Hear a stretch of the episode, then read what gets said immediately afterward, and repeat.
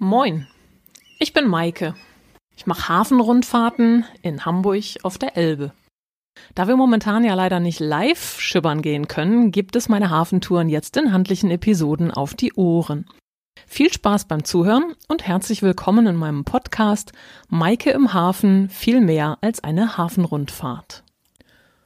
Bevor ich euch in den nächsten Episoden weiter in die eher unbekannten Hafenecken mitnehme, machen wir heute erstmal eine Grundlagentour, die klassische Hafenrundfahrt. In dieser Episode geht es in Teil 1 um Überseebrücke, Speicherstadt und Hafencity. Teil 2 folgt dann mit Reiherstieg, Werften, Containerterminals, Kreuzfahrtterminals, Fischmarkt und Landungsbrücken. Die klassische Hafenrundfahrt, die dauert normalerweise eine Stunde, wird begleitet vom typischen Hafenschnack und allerlei Hey-Lücht-Geschichten. Also Seemannsgarn. Da es die weibliche Form Seelücht aber ja offiziell gar nicht gibt, bleibe ich bei den unterhaltsam informativen, wahren Geschichten. Also, hier jetzt die nächste Abfahrt. Wir starten am Anleger Hafentor, unmittelbar zwischen der Rigma Rigmas, das ist das große grüne alte Segelschiff am Ostende der Landungsbrücken, und der neuen Promenade. Die Sonne strahlt am Frühlingshimmel, einzelne Schäfchenwolken ziehen gemächlich vorbei, aus dem Hintergrund kreischen ein paar Möwen. Die schwimmenden Pontons der Landungsbrücken quietschen zum leichten Wellenschlag. Aus der Ferne hört man von Kobaran vertraute Rufe, Wer will noch mit? Während an Brücke 3 eine wie immer voll bepackte 62er Fähre piepsend ihre Gangway hochfährt und ihre Fahrt Richtung Finkenwerder antritt. Wir sind unterwegs auf einer traditionellen Hafenbarkasse. 70 Jahre alt, ein Arbeitstier. Früher hat sie Werftarbeiter und Schauermänner zu ihren Arbeitsplätzen gebracht Heute schippert sie, leicht modernisiert und auf die Bedürfnisse der Tagesgäste und interessierten Hamburger umgerüstet, zur Entspannung durch den Hafen. Umlaufende Holzbänke drinnen und draußen, der Schipper vorne leicht erhöht in seinem kleinen Kabuff hat das Steuerrad fest im Griff, im Gästeraum vorne ein Kühlschrank mit Kaltgetränken zur Selbstbedienung, ein kleines Toilettenseparé, der leicht dröhnende Motorkasten in der Mitte und hinten das offene Achterdeck auf zwei Ebenen, das zum freien Rundumblick einlädt. Die Rigma Rigmas ist schon über 120 Jahre alt und war auf den großen Weltmeeren zu Hause. Heute liegt sie in Hamburg fest und schippert nirgendwo mehr hin. Sie ist ein Museums- und Restaurantschiff, bietet für Abenteurer aber auch heute noch einen tollen Kick. Auf Wunsch kann man hoch in die Wanden klettern. Der Ausblick ist famos. Wir schlagen zunächst Kurs nach Osten ein und passieren an der Innenkante die Überseebrücke. An Steuerbord, also in Fahrtrichtung rechts, passieren wir den weißen Schwan des Südatlantiks, die Cap San Diego. Ein elegant geformter Stückgutfrachter, Anfang der 60er Jahre auf der deutschen Werft in Hamburg-Finkenwerder vom Stapel gelaufen und bis in die 80er für die Hamburg-Südreederei auf der Südamerika-Linie unterwegs. Sie hat im Wesentlichen Kaffee, Kakao, Süßöl und Rinderhälften nach Hamburg gebracht. Heute ist die Cap San Diego der größte fahrtüchtige Museumsfrachter der Welt. Regelmäßig geht sie mit bis zu 500 Gästen an Bord auf Elbfahrt bis Cuxhaven oder auch mal nach Kiel oder Bremerhaven. Wenn man nicht ganz so weit raus will, dann kann man auch auf der Cap San Diego übernachten. Die ehemaligen Crew- und Passagierkabinen, die stehen heute als Hotelzimmer zur Verfügung. Maritim übernachten könnt ihr auch ein paar Meter weiter im City Sportboothafen auf dem knallroten Feuerschiff einem ehemaligen schwimmenden Leuchtturm, das heute als Hotel- und Restaurantschiff hier festliegt. Weiter geht's in Richtung Speicherstadt.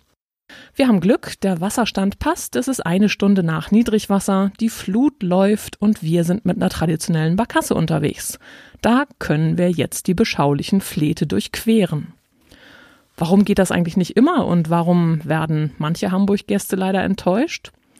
Hamburg ist ein offener Tidehafen. Das heißt, wir haben Ebbe und Flut, ein permanenter Wechsel, immer gut fünf Stunden auflaufendes Wasser und dann sieben Stunden ablaufendes. Der Tidenhub, also der Unterschied zwischen Hoch- und Niedrigwasser, der liegt dabei in der Regel bei so gut 3,70 Meter. Manchmal Passen wir also optimal unter den Brücken der Speicherstadt hindurch und haben genug Wasser unterm Kiel? Manchmal passt es aber auch nicht und wir würden riskieren, im Schlick der Flete stecken zu bleiben. Das will natürlich keiner. Ein kleiner Tipp am Rande, wirklich durch die Speicherstadt fahren nur die traditionellen Barkassen und die flachen Fahrgastschiffe. Und das auch nur bei passender Tide. Auch wenn mancher Koberer versucht, den Touristen anderes weiß zu machen. Die Speicherstadt entstand ab Ende der 1880er bis in die 1920er Jahre. Bismarck drängte damals die Hamburger, sich dem deutschen Zollverein anzuschließen. Vorher konnten die Kaufleute im gesamten Stadtgebiet Waren zollfrei lagern, verarbeiten und veredeln. Mit dem Zollanschluss musste nun aber ein abgeschlossenes Gebiet her, in dem dieses Privileg für die Hamburger Kaufleute auch weiterhin gelten sollte. Der Freihafen wurde gegründet. Man entschied sich für die Wandrahm- und Kehrwiederinseln. 20.000 Hamburger mussten weichen, eng bebaute Gängeviertel und prachtvolle Kaufmannshäuser wurden dem Boden gleichgemacht und an ihrer Stelle die Speicherstadt gebaut. Der größte zusammenhängende Warenhauskomplex der Welt, als Gesamtfläche gut eineinhalb Kilometer lang und bis zu 250 Meter breit. Jeder Speicher grenzt dabei mit einer Seite ans Wasser und mit der anderen an die Straße. Wenn wir an den hübsch verzierten Backsteinfassaden bis zu den teils pittoresken Giebeln hochschauen, dann sehen wir an vielen Stellen auch heute noch die Seilwinden in den Giebeln und natürlich überall die Zugänge zu den einzelnen Speicherböden. Für die Wareneinlagerung waren die Backsteingebäude deshalb so gut, weil in den Speichern immer konstante Temperaturen und Luftfeuchtigkeit herrschte. Früher drängten sich unten in den Fleten die Schuten und Lastkähne. Warum heißt das eigentlich Fleet? Das ist Pladütsch und kommt von Fließen. In den Fleten der Speicherstadt herrschen nämlich Ebbe und Flut, das heißt der Wasserstand verändert sich ständig, im Gegensatz zu einem Kanal, in dem gleichbleibender Wasserstand herrscht. Dass es nun auch in der Speicherstadt einige Wasserwege gibt, die Kanal heißen, das ist nun wieder völlig irreführend, aber das übersehen wir einfach gerade mal. Bei Niedrigwasser kann man hier auch mal die Holzstämme sehen, auf denen die Gebäudefundamente der Speicherstadt ruhen. Tausende Eichenpfähle wurden hier in den weichen Grund geschlagen, bevor die Gebäude entstanden sind.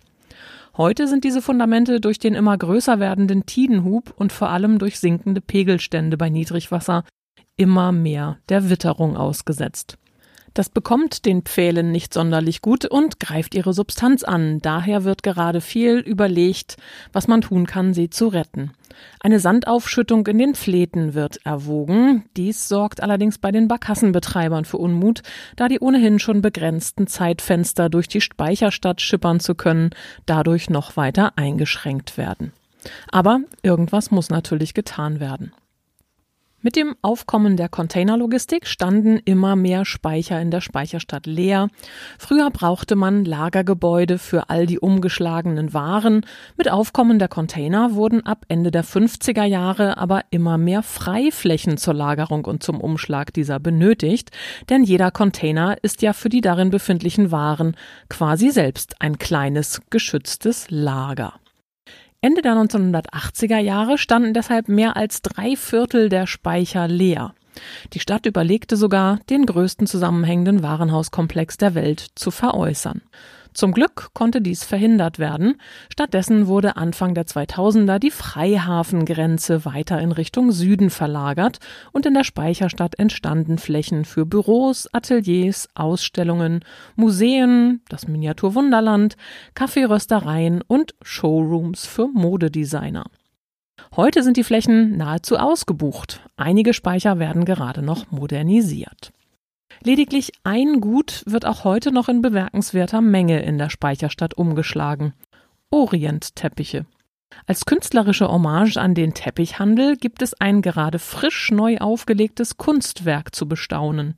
Wenn ihr mal zu Fuß von der U-Bahn-Station Baumwall in Richtung Elbphilharmonie unterwegs seid, wechselt doch auf der Wilhelminenbrücke unbedingt mal auf die Speicherstadtseite der Brücke, dann spaziert ihr über einen 27 Meter langen steinernen Orientteppich.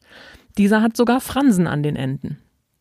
Solltet ihr gerade nicht in Hamburg sein, könnt ihr den Teppich trotzdem bewundern. Er hat nämlich sogar eine eigene Webpräsenz. Ganz einfach www.steinerner-orientteppich.de. Seit dem Sommer 2015 gehört die Speicherstadt gemeinsam mit dem benachbarten Kontorhausviertel und dem Schielehaus zum UNESCO-Weltkulturerbe. Wir schippern gerade durch das Kehrwiederfleet. Dieses geht über ins Brooksfleet. Wir biegen kurz ab ins kleine Fleet. Weiter geht's durchs Wandramsfleet und vor dem Wasserschloss wenden wir. Vorher gibt's aber noch die Möglichkeit, hier eines der beliebtesten Foto- und Postkartenmotive der Stadt selbst einzufangen. Der Blick auf das Wasserschloss zwischen zwei Fleten. Auf der direkt vor uns liegenden Poggenmühlenbrücke, da tummeln sich derweil auch wieder zahlreiche Fotografen, die gerade dasselbe versuchen und sich nun freuen, dass unsere Barkasse etwas Leben in die Flete bringt und ihr Bild komplettiert. Durch das malerische holländisch Brokfleet schippern wir weiter. Ein Blick noch schnell nach Steuerbord auf die Türmchen des sogenannten Rathauses der Speicherstadt, das Hala Verwaltungsgebäude, HHLA steht für Hamburger Hafen und Logistik AG. Früher war das mal die HFLG, die Hamburger Freihafen und Lagerhausgesellschaft. Wir biegen nun links ab, bewundern noch das kleine Fletschlösschen hier an der Ecke und tauchen ab unter zwei Straßenbrücken. Direkt vor uns liegt nun der imposante ehemalige Kaispeicher B, das heutige Maritime Museum. Auf zehn Decks kann man hier 3000 Jahre Seefahrtsgeschichte erkunden. Viele Schätze und spannende Geschichten warten nur darauf, von den Besuchern erkundet zu werden. Allein schon der Gang über die knarzenden Holzböden der einzelnen Stockwerke ist ein besonderes Erlebnis. Hier am Magdeburger Hafen wechselt das Panorama nun von idyllischer Speicherstadt zu futuristischer Hafencity. Direkt zwischen der Speicherstadt und der Elbe befindet sich ein komplett neuer Stadtteil gerade im Aufbau. Seit 2004 entstehen hier auf ehemaligen Industrie- und Lagerhausarealen Wohnungen, Büros und Freizeitflächen. Die Stadt Hamburg wächst wieder an die Elbe heran. Insgesamt vergrößert die Hafen City mit ihren knapp 160 Hektar Gesamtfläche die Hamburger Innenstadt um 40 Prozent. Ein ambitioniertes Projekt, dem man täglich beim Wachsen und Gedeihen zusehen kann.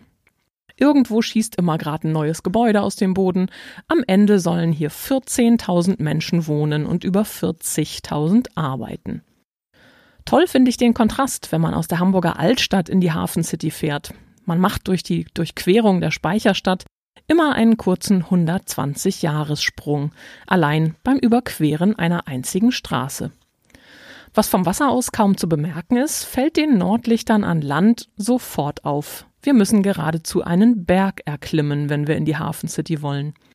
Um den offenen Hafencharakter in der Hafen City zu erhalten und den Menschen hier keine Deiche oder Flutschutzwände vor die Nase bauen zu müssen, hat man einfach das Straßenniveau um ein paar Meter erhöht. Am deutlichsten wird dies am Grasbrook unterhalb der Kibbelstegbrücke vom Sandtorkai in Richtung der Magellan-Terrassen. Hier sind auf kürzester Strecke fast vier Höhenmeter zu bewältigen. Puh.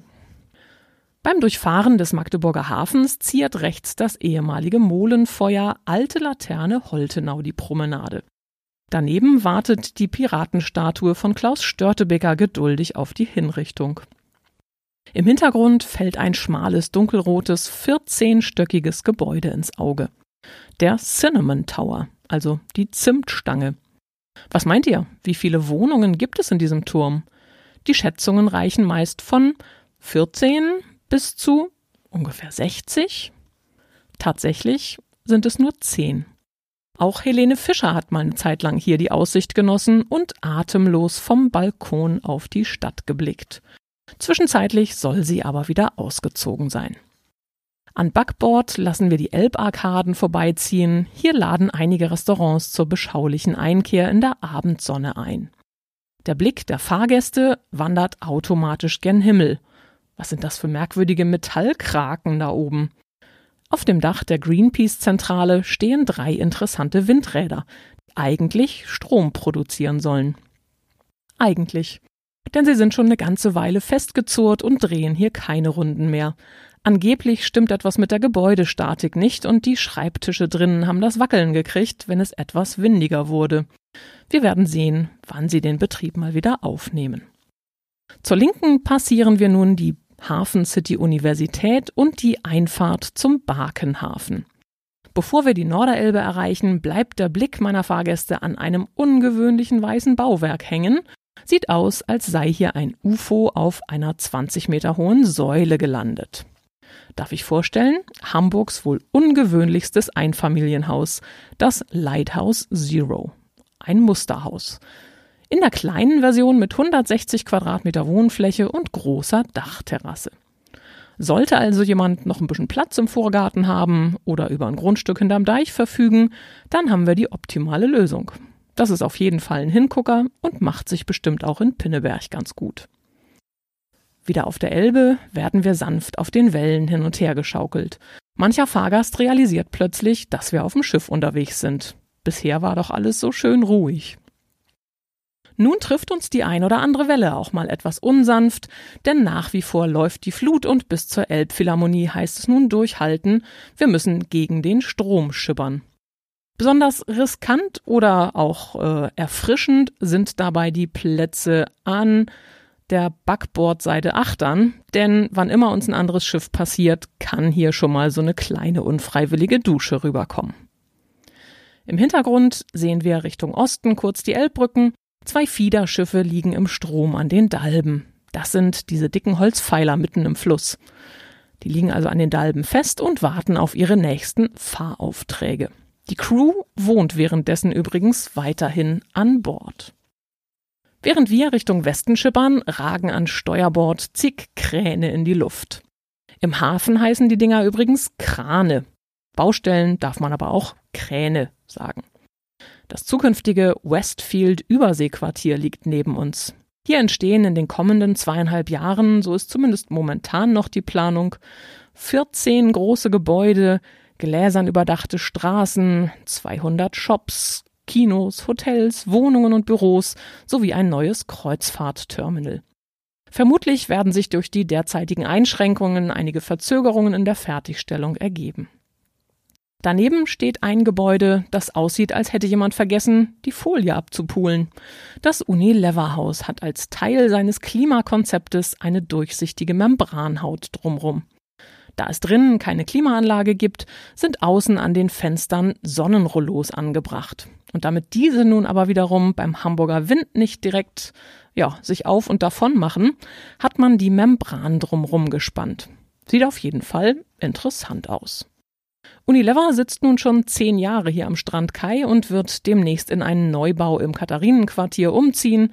Dann will das Business-Netzwerk Xing das Gebäude hier direkt an der Elbe übernehmen. Schauen wir mal, ob es dann immer noch das öffentlich zugängliche Café im Erdgeschoss geben wird. Hier konnte man bisher immer gut einkehren und bei großartigem Panorama den Blick über Elbe und Richtung Hansahafen schweifen lassen. Will noch jemand ein Eis? Wir machen mal kurz Pfofftein. Im zweiten Teil schippern wir dann gleich vom Strandkai an der Elfi vorbei in den Reiherstieg, durch die Ellerholzschleuse zum Tollerort Container Terminal, zum Kreuzfahrtterminal Steinwerder, an den Docks von Blom und Voss und am Fischmarkt vorbei, wieder zurück zum Ausgangspunkt an den Landungsbrücken. Ich hoffe, wir hören uns gleich wieder, wenn es wieder heißt, Maike im Hafen viel mehr als eine Hafenrundfahrt. Ahoi!